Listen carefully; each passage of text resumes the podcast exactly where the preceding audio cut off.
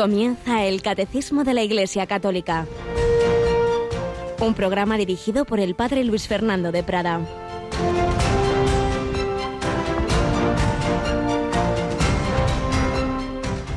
¿Qué está permitido en sábado? ¿Hacer lo bueno o lo malo? ¿Salvarle la vida a un hombre o dejarlo morir? Ellos callaban, echando en torno una mirada de ira y dolido por la dureza de su corazón, dice al hombre, extiende la mano. La extendió y su mano quedó restablecida.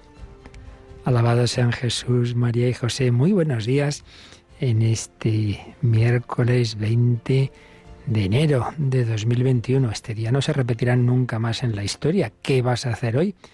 Te encontrarás no quizá un hombre de la mano paralizada como Jesús en la sinagoga, pero otras situaciones de personas en un momento difícil, quizá simplemente de tristeza y, y, tú no vas a hacer un milagro, pero sí el milagro de sonreírle, de decirle una palabra, de animar, de visitar a esa persona que está sola, de llamar a alguien que hace tiempo que no lo haces, ¿qué está permitido? ¿Hacer lo bueno o lo malo? ¿Salvarle la vida a un hombre o dejarlo morir? Jesús curó a ese hombre y todos los milagros, aparte de ser una manifestación de su misterio divino y de que fueran generando, suscitando la fe, y mm, haciendo ver que era razonable creer en Jesús cuando ya finalmente Él resucite y manifieste todo su poder, creer en Él como Hijo de Dios, esa divinidad que se iba manifestando de esa manera a través de, por ejemplo, hechos como los milagros, pero más allá de eso, tiene siempre también el milagro un simbolismo espiritual cada una de las enfermedades representa también nuestras enfermedades espirituales. La ceguera es la falta de fe, la sordera es no escuchar la palabra de Dios. Pues bien, aquí en esa mano seca podemos ver cuando no hacemos todo el bien que podríamos, cuando nos guardamos lo que Dios nos ha dado para nosotros mismos. Tú necesitas mis manos, mi trabajo, que a otros descanse. Jesús le curó y sin duda esa mano restablecida haría el bien. Y sin embargo, termina el Evangelio diciendo que los fariseos y los herodianos se confabularon para acabar con él. Pero hombre, si acabas de ver el milagro y el bien que hace, pues no nos extrañe de que el bien, el amor, la inocencia suscita en la gente buena ciertamente la admiración y la conversión, pero en otros suscita la oposición y la persecución. Entonces pensamos que siempre que hay persecución a la Iglesia, claro, es que no lo hemos ganado porque hemos hecho esto, lo otro, sí, y que hizo nuestro Señor Jesucristo más que el bien. No, no, existe también ese odium fidei, el odio a la fe que ha generado tantos mártires en la historia. Bueno, aquí tenemos una mártir de la radio, Yolanda, buenos días. No les llego ni a la suela de sus zapatos de los mártires, de verdad. Ni tú ni yo, hija mía. Y hoy recordamos, y especialmente una preciona de las ciudades más bonitas de España celebra su patrono, ¿verdad? Sí, San Sebastián. Así que, bueno, pues eh, nuestro recuerdo y nuestro saludo a todos los oyentes que están allí en San Sebastián, que además no lo pueden celebrar hmm. bien como otros años, pero, pero bueno, ahí está, en el corazón. Sí, tenemos ahí muy buenos oyentes, muy queridos. Por supuesto, al obispo San Sebastián, fiel colaborador de esta casa desde antes de ser obispo. Y sí, les felicitamos y bueno, no podrán hacer esa tamborrada y todas esas estupendas tradiciones, pero bueno, así también podrán concentrarse en lo esencial de las fiestas patronales, siempre, pues eso, mirar al santo, rezar, pedir su intercesión, pedir su patronazo. Y rezamos también, recordemos, seguimos en oración por la unidad de los cristianos en ese octavario que en todo momento tenemos presente, pero que es por la noche, ¿verdad, Yolanda?, cuando hacemos la meditación propia. Eso es, después de la oración de completas y las oraciones de la noche, hacia las 11 menos 10 de la noche, las 10 menos 10 en Canarias. San Sebastián, soldado romano, mártir de esa época de persecuciones, y Gabriel García Moreno, presidente del Ecuador, que también murió mártir. Vamos a seguir conociendo su vida.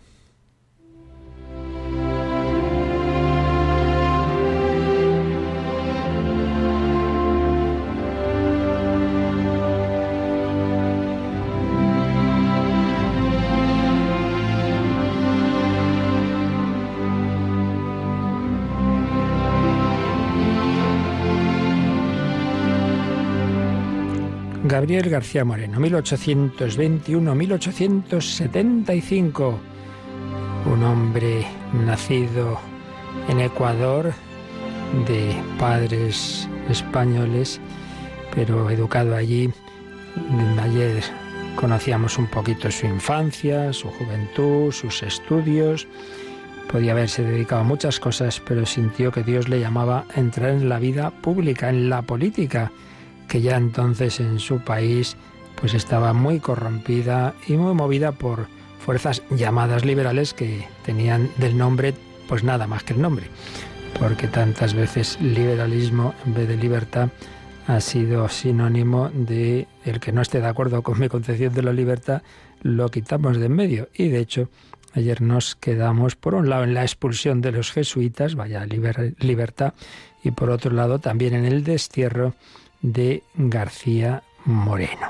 El general Urbina se había hecho con el poder y había tomado este tipo de decisiones. García Moreno ataca a ese régimen desde el semanario La Nación y es desterrado a Colombia en 1853. Desde allí se fuga, vuelve secretamente a Quito, se refugia más tarde en un barco francés arribado al puerto de Guayaquil, es elegido diputado, es desterrado por segunda vez, en esta ocasión a la costa peruana, a un lugar apartado.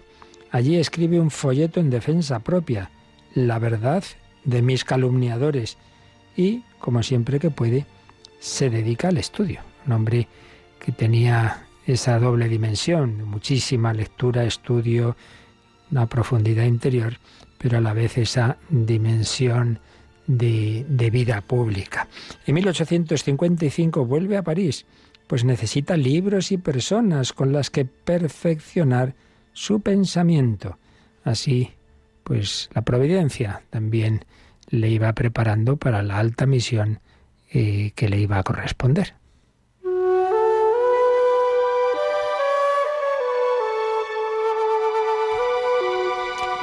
Interesan todos los temas, matemáticas, ciencias naturales, ingeniería, filosofía, agricultura, historia.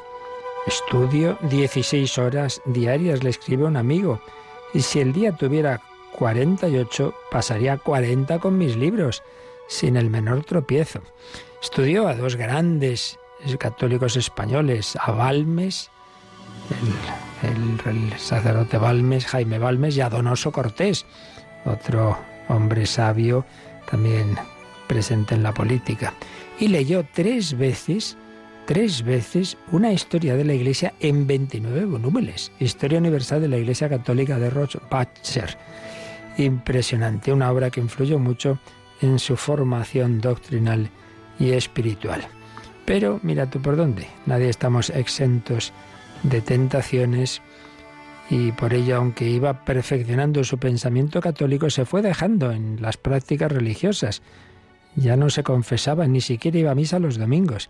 Y Dios se sirvió de una discusión suya con un ateo, el cual le echó en cara su inconsecuencia, se dio cuenta Gabriel, y tocado por la gracia de Dios, se confesó y volvió a los sacramentos. Y desde entonces ya no solo los domingos, sino que participó en la Santa Misa diariamente.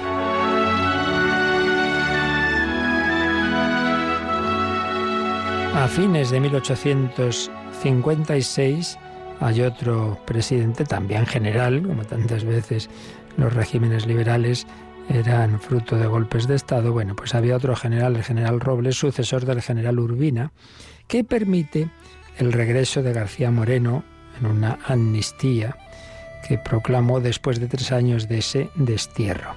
Ha acogido triunfalmente en Quito, es elegido alcalde de la ciudad en 1857 y poco después rector de la universidad y senador por la oposición.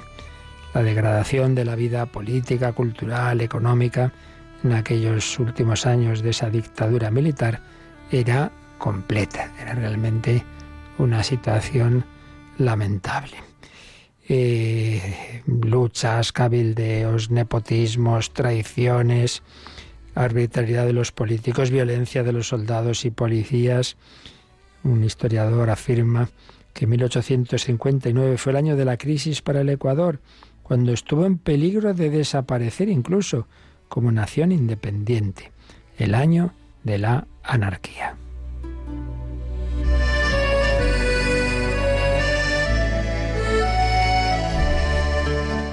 Pero mira tú por dónde, después de 25 años de gobiernos liberales y despóticos, sectarios e inútiles, en 1860, en parte gracias a García Moreno, se hizo una nueva constitución y él fue elegido por unanimidad para presidir el gobierno. Comienza inmediatamente una obra formidable de la que escribe un historiador se organiza la hacienda, la enseñanza y el ejército, se establece un tribunal de cuentas, se reducen las tasas fiscales. García Moreno derrocha ardor para combatir con energía la especulación, el contrabando y la burocracia, acometiendo asimismo las obras de vialidad del país. Simboliza el freno más resuelto contra el militarismo imperante. En 1862 se estableció el concordato de Ecuador con la Santa Sede. En 1863 se celebró un concilio nacional en el que se restauró, entre otras cosas, la disciplina del clero. Llegaron al país diversos numerosos religiosos extranjeros y por primera vez en muchos años el Ecuador, país con inmensa mayoría de católicos, pudo vivir en una atmósfera favorable a la Iglesia y a la vida cristiana.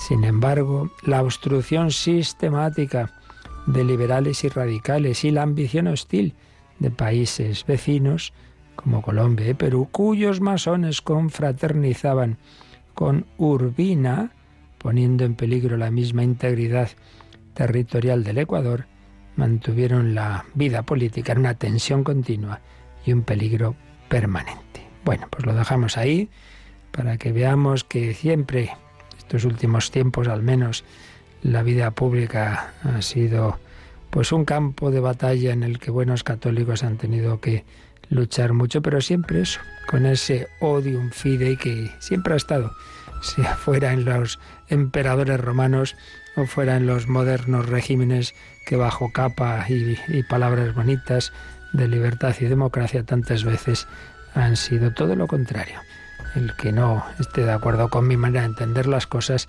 pues se le excluye de la vida pública. Nada nuevo bajo el sol.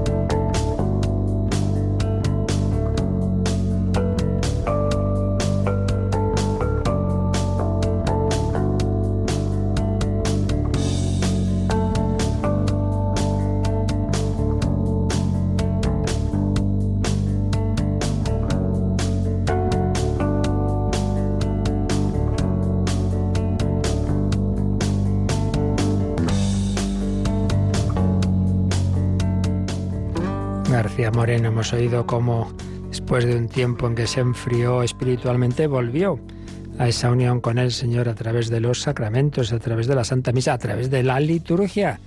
Y es que ese Cristo resucitado y vivo se ha quedado en medio de nosotros y se nos comunica como manera principal que él mismo ha establecido, pues esta, de la liturgia, el culto público de la Iglesia, que realmente es Él es el Señor Jesús resucitado quien lo dirige, Él es el sumo sacerdote que actúa mm, comunicándonos su Espíritu Santo a través del cuerpo místico de todos aquellos incorporados a Él mismo por el bautismo y los demás sacramentos que nos van uniendo a Cristo. Estamos viendo precisamente pues como la liturgia no es una mera obra humana en absoluto, sino que es obra de la Santísima Trinidad, después de haber visto el punto de la obra de Dios Padre, el Padre fuente y fin de la liturgia, y de el punto, la obra de Cristo en la liturgia, estamos ya en la acción de la tercera persona de la Santísima Trinidad. Estamos viendo la obra del Espíritu Santo en la liturgia. Y después de unos números introductorios vimos el Espíritu Santo prepara a recibir a Cristo. Ahí también pues el catecismo aprovechó para hacernos ver la relación entre la liturgia judía y la liturgia cristiana, pero ahora estamos en este otro apartadito que ayer comenzábamos, el Espíritu Santo recuerda el misterio de Cristo. Pero ya decíamos también que en la liturgia, cuando hablamos de recordar, no es meramente nuestro recuerdo subjetivo, vamos a acordarnos qué hizo Jesús, no, sino que es la propia liturgia la que nos da, una manera que no realmente nunca podremos explicar del todo, como pasa con todas las grandes realidades del Señor, es la liturgia la que hace ese memorial, memorial del misterio de Cristo. Nos da la presencia y la acción, la gracia correspondiente esos misterios que Jesús vivió hace 20 siglos, se nos da ahora. Esas gracias porque Él todo lo vivió para cada uno de nosotros. Veíamos pues ayer en el número 1099 que la liturgia es obra conjunta del Espíritu Santo y la Iglesia, sinergia, cooperación, colaboración entre el Espíritu y los hombres que formamos la Iglesia. También nos decía ese número que la liturgia es memorial del misterio de la salvación y que el Espíritu Santo es la memoria viva de la Iglesia, la memoria viva de la Iglesia. Recordábamos esa frase de Jesús en la última cena, en Juan 14, 25, 26. Os he hablado de esto ahora que estoy a vuestro lado, pero el Paráclito, el Espíritu Santo, que enviará el Padre en mi nombre, será quien os lo enseñe todo y os vaya recordando todo lo que os he dicho. El recuerdo no es mera cuestión nuestra, sino el Espíritu Santo es quien nos recuerda todo lo que Jesús nos dijo.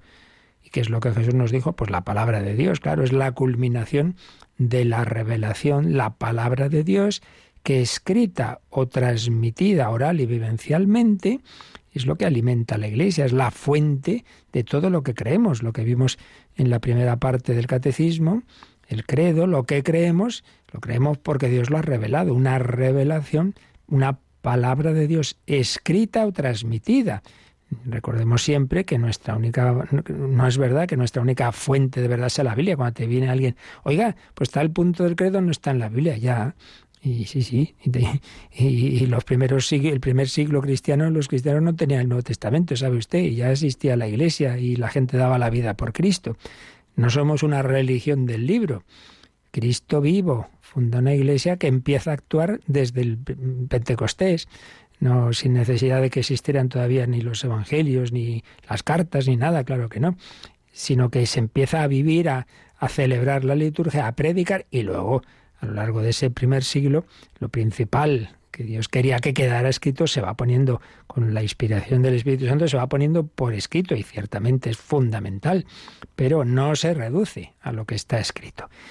Palabra de Dios, la palabra de Dios escrita o transmitida. Bueno, pues precisamente el número que vamos a, comentar hoy, el 1100, nos habla y nos relaciona al Espíritu Santo, del que estamos hablando, con la palabra de Dios. Así que Vamos, Yolanda, con este número 1100.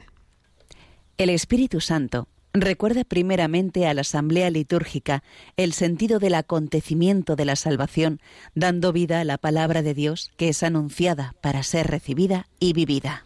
Y esto lo explica con una cita, como en tantas otras ocasiones, de la Sacrosantum Concilium, es decir, aquel documento del Concilio Vaticano II, el primero que se aprobó, dedicado a la liturgia. ¿Qué dice esta cita? La importancia de la Sagrada Escritura en la celebración de la liturgia es máxima. En efecto, de ella se toman las lecturas que luego se explican en la homilía y los salmos que se cantan. Las preces, oraciones e himnos litúrgicos están impregnados de su aliento y su inspiración. De ella reciben su significado las acciones y los signos. Pues como veis, aquí estos dos Estas dos realidades fundamentales, estos dos conceptos, son las que están en este número 1100, el Espíritu Santo y la palabra de Dios. La palabra de Dios, cualquier celebración litúrgica, claro, ¿qué celebramos hoy? Bueno, pues lo que celebramos es lo que se va a proclamar en alguna lectura. Porque, bueno, pues si celebramos el, el bautismo del Señor, oye, pues vamos a, claro, pues leemos, leemos lo que nos cuenta algún evangelio sobre el bautismo del Señor. ¿Celebramos Pentecostés? Pues, pues leemos lo que nos cuenta los hechos de los apóstoles de Pentecostés. La palabra de Dios dice, el Espíritu Santo, hemos dicho que el Espíritu Santo es la memoria viva de la Iglesia. ¿Y qué le recuerda el Espíritu Santo a la, a la, a la asamblea litúrgica? El Espíritu Santo recuerda primeramente a la asamblea litúrgica el sentido del acontecimiento de la salvación. No simplemente el hecho histórico sin más, como si la escritura fuera un, un pues eso, un libro de historia civil. No, no solo el, el hecho en sí, sino su sentido, porque ese sentido está para ti, para mí, es para nosotros. El Espíritu Santo recuerda primeramente a la asamblea litúrgica el sentido del acontecimiento de la salvación, por ejemplo, el nacimiento de Cristo. No simplemente es un relato, Cristo nació, como podíamos contar la, la, vida de otra persona, sino Cristo nació y nace hoy para ti, quiere nacer en tu corazón, etc. El sentido del acontecimiento de la salvación dando vida a la palabra de Dios. Eh, dice la carta a los hebreos que la palabra de Dios es viva y eficaz, más tajante que espada de doble filo, que llega a lo más hondo del espíritu humano. Y así es. ¿Cuántas veces la historia lo demuestra, pues una persona si de repente abre la escritura o, entra en la celebración, está oye una palabra y a lo mejor algo que ha oído muchas veces, pero en ese momento le llega al corazón. Es paradigmático y proverbial ya el ejemplo de, de Antonio Abad, ¿no? que sería el gran padre del desierto. Estaba ahí dando vueltas de qué hacer, porque ahí se había quedado ya huérfano, han fallecido sus padres, que eran muy ricos, no sabía qué hacer. Y en la, pues en la celebración litúrgica justo se lee el pasaje del joven rico. Anda, vende todo lo que tienes, da el dinero a los pobres y ven y sígueme. Bueno, pues esa palabra que tres siglos antes Jesucristo había dicho al joven rico y que éste no había hecho caso, en cambio, entra en el corazón de Antonio y este se hace caso, coge todo, lo vende y se y, vive de, al, se va al desierto. Luego al siguiente domingo oyó lo que le faltaba para acabar de completar su, su entrega al Señor sobre la confianza en la providencia. Pues sí, el Espíritu Santo da vida a la palabra de Dios, que es anunciada para ser recibida y vivida. La palabra de Dios no es para que hagamos ahí muchas consideraciones interesantes, exegéticas y tal, y que cual. Bueno, eso que lo hagan los exegetas, que siempre viene bien, conocer bien, pero claro, mm, eso tiene que ser simplemente un paso previo para que luego la acojamos en el corazón. La Virgen María no se le ocurre empezar a hacer exégesis de lo que le decía al ángel, ¿no? ¿Esto qué querrá decir, no? Será un género literario de, no, no, no. He aquí la esclava del Señor, hágase en mí según tu palabra dando vida a la palabra de Dios que es anunciada para ser recibida y vivida. Entonces no vayamos con ese espíritu meramente eh, técnico, digamos, o histórico, sino ¿qué me quiere hoy decir el Señor? Tú vete siempre a la celebración esperando esa carta que Dios te manda y no caigamos en pensar, ah, si ya me lo sé, eso que hace muchos años le oí contar al, al padre Manuel Horta de un chico que tenía la buena costumbre, que ojalá tengamos todos, de antes de dormir, pues leer el, el Evangelio del día siguiente. Pues tenemos ahí tantos libritos hoy día, ¿verdad? Del Evangelio del día, etcétera, que nos ayudan pues a preparar un poquito a, a esas lecturas que vamos a, a, oír el día siguiente en la misa, o si uno no puede ir, pues por lo menos el leerlas y meditarlas, ¿no? Y tenía mucho sueño. Entonces, a ver, a ver qué, qué evangelio mañana. Uh, el joven, eh, perdón, el, el, hijo pródigo, que es un capítulo largo. Y dice, bueno, esto es muy largo, ya me lo sé. Además, yo ya me lo sé. Como ya me lo sé, no hace falta que lo lea, lea a dormir. Hombre, pues no es verdad. Porque mmm, todo lo que Dios nos ha dicho siempre tiene algo nuevo que decirnos en cada momento. Y además, tú no eres el mismo este año que cuando lo leíste eso hace un año o hace no sé cuánto tiempo. Cambiamos. Vaya que si cambiamos personalmente y socialmente. Las circunstancias cambian a veces mucho. Y por otro lado, Dios nunca se repite. Y por otro lado, si decíamos ayer, si incluso una obra literaria humana, los expertos descubren al cabo de los siglos más y más aspectos, cuando es una obra de calidad, pues tiene muchos matices, mucho más la palabra de Dios, mucho más la palabra de Dios. Entonces, dejémonos sorprender, no caigamos en la rutina. Una palabra anunciada para ser recibida y vivida. Y luego, la cita del Sacrosantum Concilium 24, pues concreta la importancia de esto en la liturgia. La importancia de la Sagrada Escritura en la celebración de la liturgia es máxima. En efecto, de ella se toman, fijémonos, las cosas que se toman de la Sagrada Escritura. Las lecturas, siempre, en la misa por supuesto, pero en cualquier sacramento. Cualquier sacramento, pues hay eh, pues el bautismo, pues se lee, claro, siempre hay alguna lectura, la confirmación, el matrimonio, etcétera, etcétera. Que a veces lo hemos dejado más caer en la confesión, porque muchas veces, bueno, es la cosa más rápida y mucha gente se quiere confesar, pero al menos una frasecita es buena. en el ritual completo está puesto que haya alguna lectura, al menos un, pues eso, un texto breve. Y sería bueno, pues, cuando esto lo hemos podido ir dejando por, por circunstancias concretas de, tipo práctico, digamos, el recuperar al menos eso, alguna frase que se nos sugiere.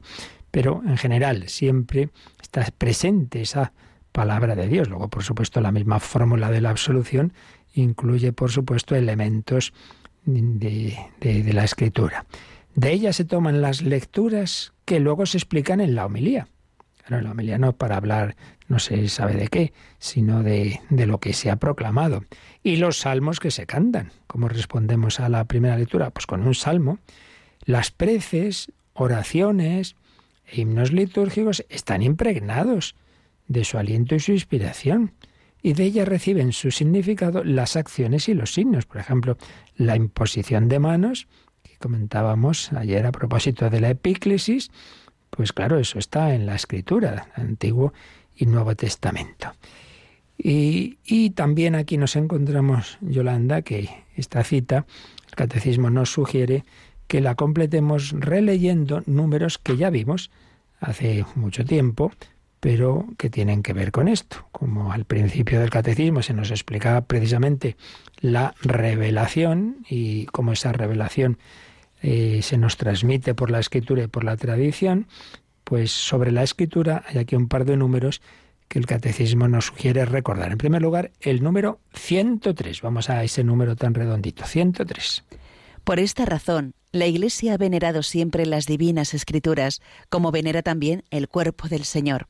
No cesa de presentar a los fieles el pan de vida que se distribuye en la mesa de la palabra de Dios y del cuerpo de Cristo pues muy así brevecito, pero, pero muy sustancioso, este número 103.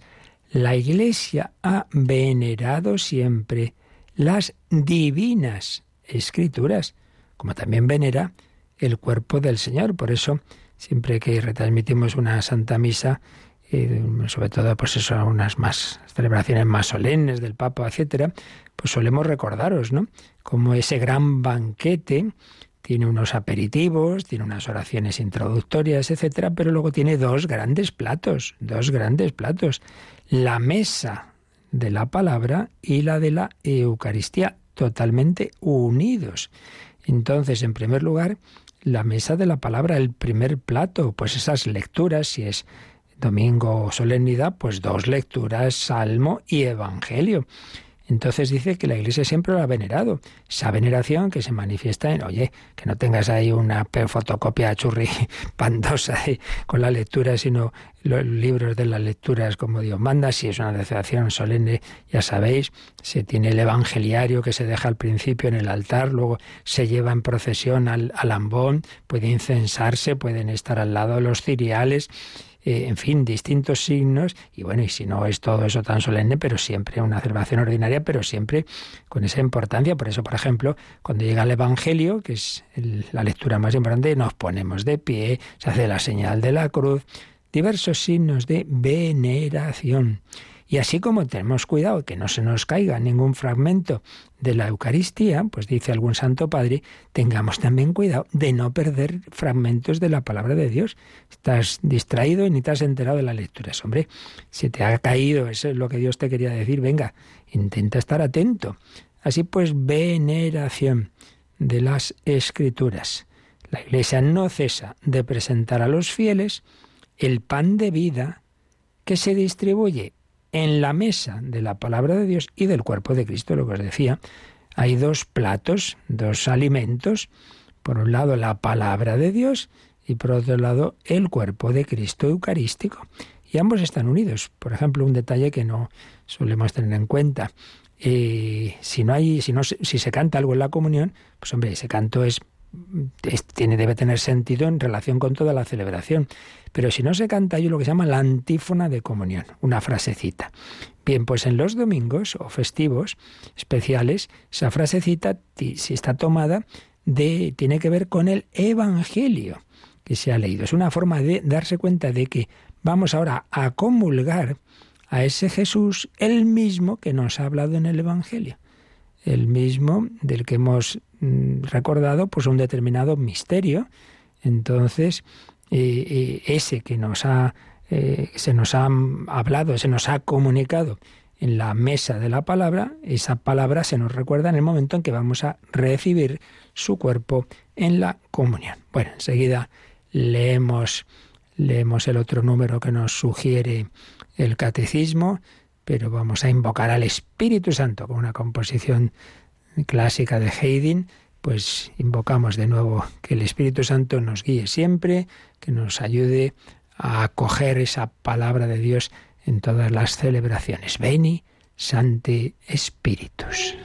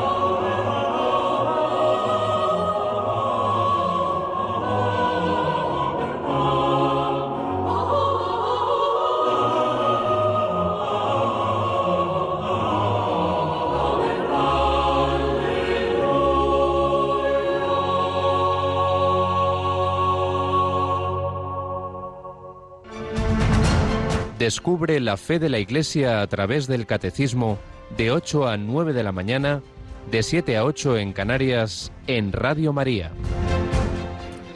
La fe de la Iglesia que se alimenta con esta mesa de la palabra de Dios. Hemos releído el 103 que nos recuerda esa veneración de la Iglesia a la Sagrada Escritura y vamos a leer ahora el 131 que está en un apartado que ya digo vimos ya hace años, que se titula La Sagrada Escritura en la vida de la Iglesia y que de nuevo está hecho con citas del Vaticano II, en este caso de la Constitución sobre la Revelación, la Dei Verbum. Vamos a ver qué dice el 131. Es tan grande el poder y la fuerza de la palabra de Dios que constituye sustento y vigor para la Iglesia, firmeza de fe para sus hijos, alimento del alma, fuente límpida y perenne de vida espiritual. Los fieles han de tener fácil acceso a la Sagrada Escritura. Así pues, son dos afirmaciones. Por un lado, pues insiste en la importancia de la palabra de Dios, porque tiene ese poder, tiene esa fuerza que decíamos antes, ¿no? que ha cambiado la vida de personas, ha sido ocasión de conversión. Me viene a la mente pues una oyente de, de Radio María que nos escribió una ocasión que estaba la pobre pues desorientada, perdida, sin sentido en la vida y de repente, a través de, de las ondas de Radio María, le llegó esta frase de San Pablo que decía un sacerdote, Cristo me amó y se entregó a la muerte por mí, sintió que eso era para ella, Cristo la había amado a ella, había muerto por ella, tocó su corazón, se fue a confesar, volvió a la vida de la Iglesia pues muchos años después de haberla abandonado. Se cumplió esta palabra, el poder y la fuerza de la palabra de Dios, que es firmeza de fe para sus hijos, alimento del alma, no solo de pan vive el hombre, sino toda palabra que sale de la boca de Dios. Alimento del alma, fuente límpida y perenne de vida espiritual. Y luego, pues la, una aplicación práctica. Los fieles han de tener fácil acceso a la Sagrada Escritura. Pues esto desde luego se ha ido cumpliendo mucho estos años. No nos olvidemos, a veces se dicen cosas como si eh, en algún momento no se quisiera que en la Iglesia que los fieles tuvieran acceso a la Escritura. No hay que olvidar que, en primer lugar, hasta que apareció la imprenta, hasta que apareció la imprenta, eh, eran poquísimos los, las copias que había de la Biblia, pues bueno, por razones obvias, porque, porque eso era una, un tema muy complicado con cualquier gran libro, y la Biblia es el libro de los libros, ¿no? Pero había otras formas de transmitir esa palabra de Dios en, en tantas catequesis, sermones, eh, y por supuesto el propio arte. Por eso nos encontramos en las grandes catedrales, iglesias, etcétera, pues un montón de representaciones de escenas bíblicas, porque tampoco hay que olvidar que la mayor parte de la gente eran alfabetas, es que a veces eh, perdemos los contextos históricos. Pero cuando aparece la imprenta, de lo primero que se imprime es la, es la, es la, es la Biblia. Eso no, no hay que olvidarlo. Y bueno, pues en nuestro tiempo, desde luego que ya sí, pues ya gracias a Dios hay muchos medios de difusión de, las obras escritas y también la mayor parte de las personas pues saben leer. Anda que no, se han hecho traducciones, versiones de la Biblia, desde las más complejas, con un montón de notas, citas, etcétera, hasta las más sencillitas. Muchas, muchas. Y luego también otro tipo de, de libros, como los que digo de cada día del, del, año, qué lecturas se leen en la misa, etcétera. En cualquier caso, yendo a lo que nos interesa, la importancia de acceder a la escritura, claro, vuelvo a decir lo de antes, de la escritura dentro de la vida de la Iglesia y tal como la, la, propia Iglesia la ha recibido, inspirada por el Espíritu Santo, la ha acogido, la ha interpretado. Pero indudablemente a acudir a esa palabra, con muchas veces uno no entenderá, bueno, pues eso pide ayuda, pero por eso también tenemos en Radio María tantos programas sobre la palabra de Dios. Así pues, la importancia de la palabra de Dios, en cualquier caso. Pero aquí estamos viendo en concreto en la liturgia. Por eso vamos a recoger algunas de las ideas que Monseñor Julián López Martín pues nos ofrece en, en su manual que hemos citado también en otras ocasiones, la liturgia de la Iglesia, cuando nos habla de la palabra de Dios en la celebración. Claro, primero que nos dice es que el primero de los componentes de cualquier celebración litúrgica es el acontecimiento que da lugar a esa acción litúrgica, evocado por la palabra de Dios, lo que antes os decía, claro. Si hoy, hoy ¿qué es? Navidad, pues claro, pues leemos obviamente eh, los textos sobre la Navidad. En el centro, eso también es verdad, de cualquier celebración cristiana, está el misterio pascual. El misterio pascual es esa culminación de la obra redentora de Jesucristo, su, pasión, muerte y resurrección. Eh, eso siempre es el centro. Y cualquier otro aspecto de la economía salvífica, junto a siempre al misterio pascual, se convierten en objeto de una celebración litúrgica desde el momento en que son anunciados, proclamados y celebrados en la liturgia de la palabra. Por eso, antes decíamos, ¿no? Siempre el primer plato de toda celebración litúrgica es la liturgia de la palabra. Y nos recuerda cómo todas las tradiciones litúrgicas de Oriente y Occidente han reservado un puesto privilegiado a la palabra de Dios. Eh, y nos pone una cita que vale la pena que leamos ahora nosotros. Uno de los eh, de las últimas cartas de, de, San Pablo, es la segunda a Timoteo, en el capítulo 3, 15 al 16, vamos a cogerlo desde el 14. Eh, claro, Timoteo era de familia judía, entonces en ella ya se veneraba la palabra de Dios. Bueno, pues veamos lo que le dice San Pablo a Timoteo. Tú permanece en lo que aprendiste y creíste, consciente de quiénes lo aprendiste, y que desde niño conoces las sagradas escrituras. Ellas pueden darte la sabiduría que conduce a la salvación por medio de la fe en Cristo Jesús. Y luego, fijaos lo que añade San Pablo. Toda escritura, toda escritura es inspirada por Dios y además es útil para enseñar, para arguir, para corregir, para educar en la justicia, a fin de que el hombre de Dios sea perfecto y esté preparado para toda obra buena. Pues ya veis qué cosas tan importantes y tan interesantes le decía San Pablo a su querido discípulo Timoteo. Por un lado, pues recuerda cómo él desde pequeño, desde niño, conoces las sagradas escrituras. Desde niño las conoces. Pero luego hace ya como una afirmación general, ¿no? Toda escritura es inspirada por Dios. La Iglesia tiene esa fe de que la Sagrada Escritura pues tiene sí un autor humano, muchos autores humanos, pero que en último término el autor principal es Dios a través de lo que llamamos la inspiración. Toda escritura es inspirada por Dios y, en consecuencia, es útil para enseñar, para arguir, para corregir, para educar en la justicia. ¿Para qué? Para que el hombre de Dios sea perfecto y esté preparado para toda obra buena. En el Nuevo Testamento, la versión del padre Manuel Iglesias, que dicen los especialistas que es de lo mejor que tenemos como traducción y también como comentario, pues en la nota a este texto dice, eh, lo, explica así, todo, la, todo lo escrito, todo escrito, toda escritura, toda la Sagrada Escritura en conjunto, todas y cada una de sus partes, pues eh, son, son útiles para perseverar en la fe.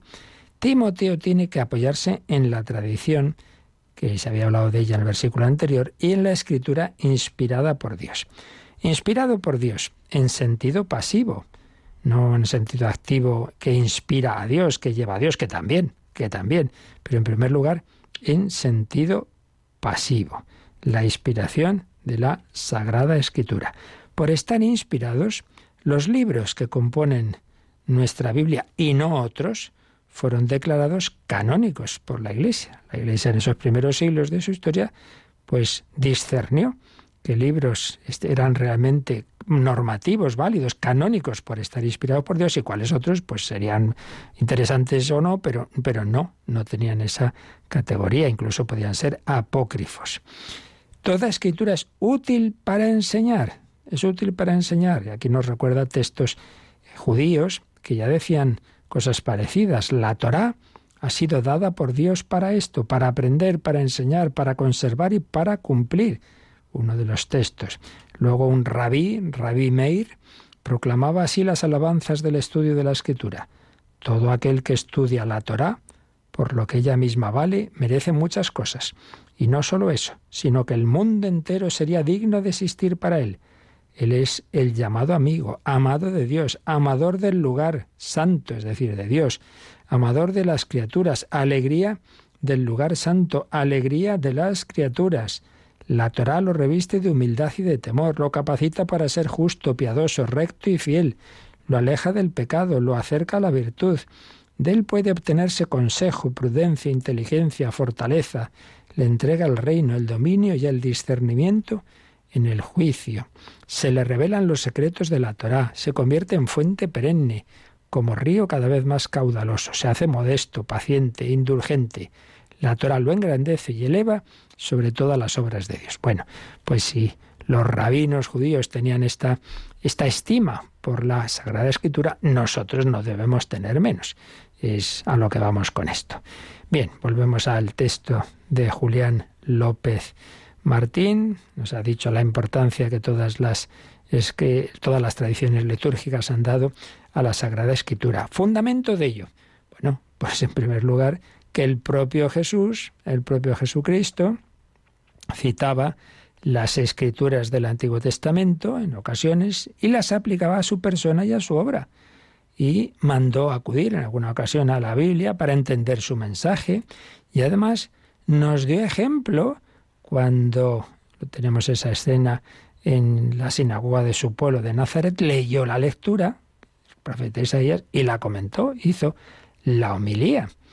Pues vamos a ver, en la primera alusión mandó acudir a la Biblia para entender su mensaje. Y cita aquí don Julián Juan 5:39. Sí, en un debate con aquellos que no crean en él, les dice Jesús, estudiáis las escrituras pensando encontrar en ellas vida eterna pues ellas están dando testimonio de mí y no queréis venir a mí para tener vida. Es decir, o sea, acabamos de leer un texto de veneración de los rabinos a la escritura y Jesús le dice, hombre, pues si estudiáis las escrituras para tener vida y no os dais cuenta de que, de que soy yo el que, el que os da la vida, que soy yo el que está anunciado en ellas, que ellas dan testimonio de mí, pues ya se ve que uno puede, lo que decía antes, uno puede ser muy experto, leer mucho la Biblia y conocer todos sus géneros literarios y todas las estructuras y no sé qué, no sé cuántos, pero si se hace sin un espíritu humilde y de apertura, pues muchas veces pues no, te aprovecha espiritualmente. Y entonces te quedas en, en cuestiones, eso, meramente externas, pero no entran en tu corazón. Y luego, pues eh, el texto que decimos de cuando fue a Nazaret. Luego nos lo cuenta San Lucas 4, a partir del 16 fue a Nazaret, donde se había criado. Entró en la sinagoga, como era su costumbre los sábados. Se puso en pie para hacer la lectura. Eso que a veces pasa en las misas. A ver quién lee. Bueno, pues Jesús se puso en pie para hacer la lectura. Le entregaron el rollo, claro, no eran libros, el rollo del profeta Isaías. Y desenrollándolo, encontró el pasaje donde estaba escrito. El Espíritu del Señor está sobre mí porque Él me ha ungido me ha enviado a evangelizar a los pobres, a proclamar a los cautivos la libertad, a los ciegos la vista, a poner en libertad a los oprimidos, a proclamar el año de gracia del Señor. Leyó este pasaje de Isaías y enrollando el rollo y devolviéndolo al que lo ayudaba, se sentó. Toda la sinagoga tenía los ojos clavados en él y comenzó a decirles, hoy se ha cumplido esta escritura que acabáis de oír. Qué impresionante. Jesús lee un texto de Isaías que anunciaba al Mesías. Hoy, hoy se ha cumplido esto. Yo soy ese, ungido por el Espíritu Santo para evangelizar a los pobres. Bueno, pues en cada celebración se cumple la escritura. Dios tiene algo que decirte, es actual. Fijaos si fue actual. Eso que se había escrito siglos antes se cumplió en ese Jesús que estaba haciendo la lectura. Impresionante lectura y comentario de, la lectura que hace Jesús en la sinagoga. Y también cita, como no, aquí don Julián López sobre estas, estos textos de que el propio Jesús hace alusión a las escrituras, un texto que hemos mencionado muchas veces, el de los discípulos de Maús, cuando Jesús, después de escuchar lo que están diciendo estos, que, los pobres estaban desconcertados por la muerte del Mesías, pues mm, claro, se pone a, citar, eh, dice el, Evangelio de San Lucas capítulo 24, les explica cuánto se refería a él en las Escrituras, comenzando por Moisés y siguiendo por todos los profetas. Jesús les fue recordando textos del Antiguo Testamento sobre el Mesías. Y finalmente, después de la resurrección, a los apóstoles, pues antes de volver al cielo, dice también San Lucas que les abrió la inteligencia para que las comprendiesen. Concretamente, Lucas 24, 44, les dijo, esto es lo que os dije cuando estaba con vosotros, que era necesario que se cumpliera todo lo escrito en la ley de Moisés y en los profetas y salmos acerca de mí. Entonces les abrió el entendimiento para comprender las escrituras y es que no basta con que uno sea muy listo y estudie muchos eh, las lenguas hebreas, etcétera, que está muy bien. No basta. Hace falta la luz de Dios. si es palabra de Dios, pues hace falta la luz de Dios para entenderla a fondo. Les abrió el entendimiento para comprender las escrituras. Por eso necesitamos la guía de la Iglesia, es a la que Jesucristo le ha, le ha abierto el entendimiento, le ha dado la asistencia de su Espíritu para interpretar bien la Sagrada Escritura. Bueno, seguiremos viendo lo que nos enseña Julián López Martín, gran experto en la liturgia, sobre la palabra de Dios en ella. Y apliquémonos a nosotros en nuestra vida hoy esta enseñanza, que hagamos de nuestra parte lo posible para leer, escuchar, meditar la palabra de Dios en nuestro día a día, en nuestra oración, pero de una manera especial, pues esa que se proclama en la liturgia, pues que estemos atentos, que si podemos la leamos antes, la preparemos para cogerla en nuestro corazón. Bueno, queda poco tiempo, pero podéis todavía hacer alguna consulta, como ahora nos van a recordar. Participa en el programa con tus preguntas y dudas. Llama al 91005 9419 91005 9419.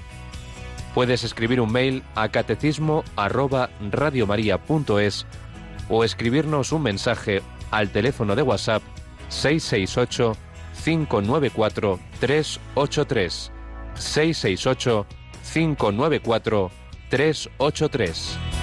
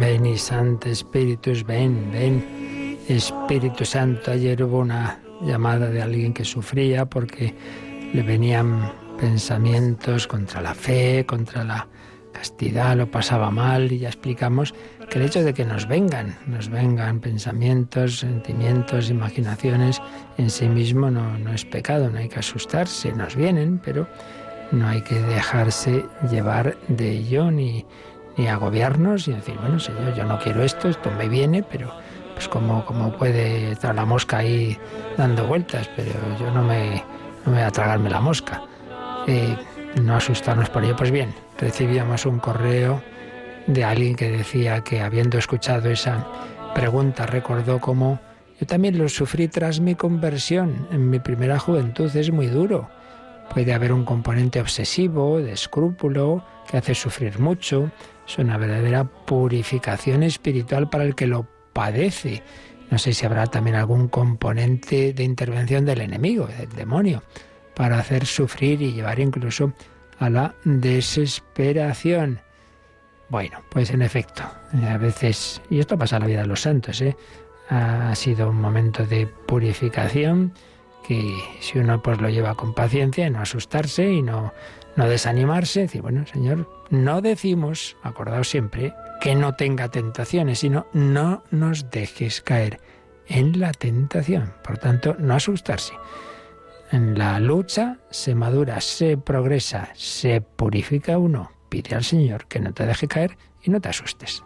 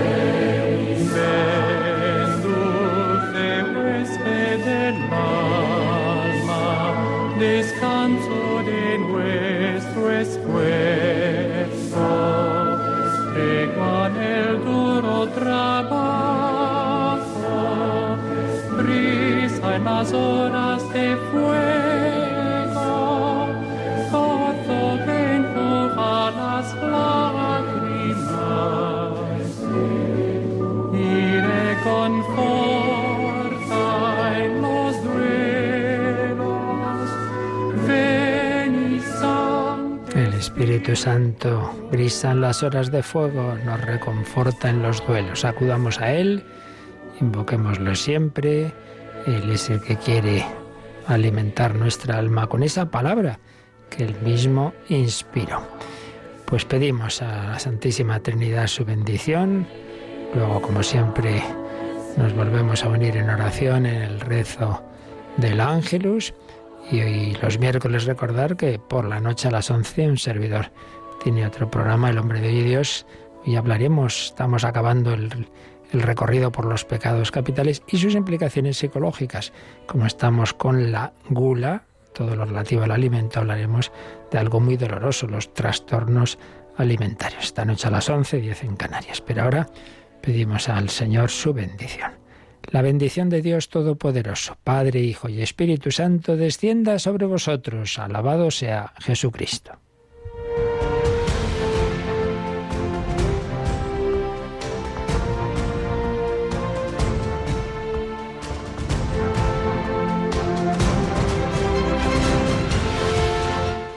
Han escuchado en Radio María el Catecismo de la Iglesia Católica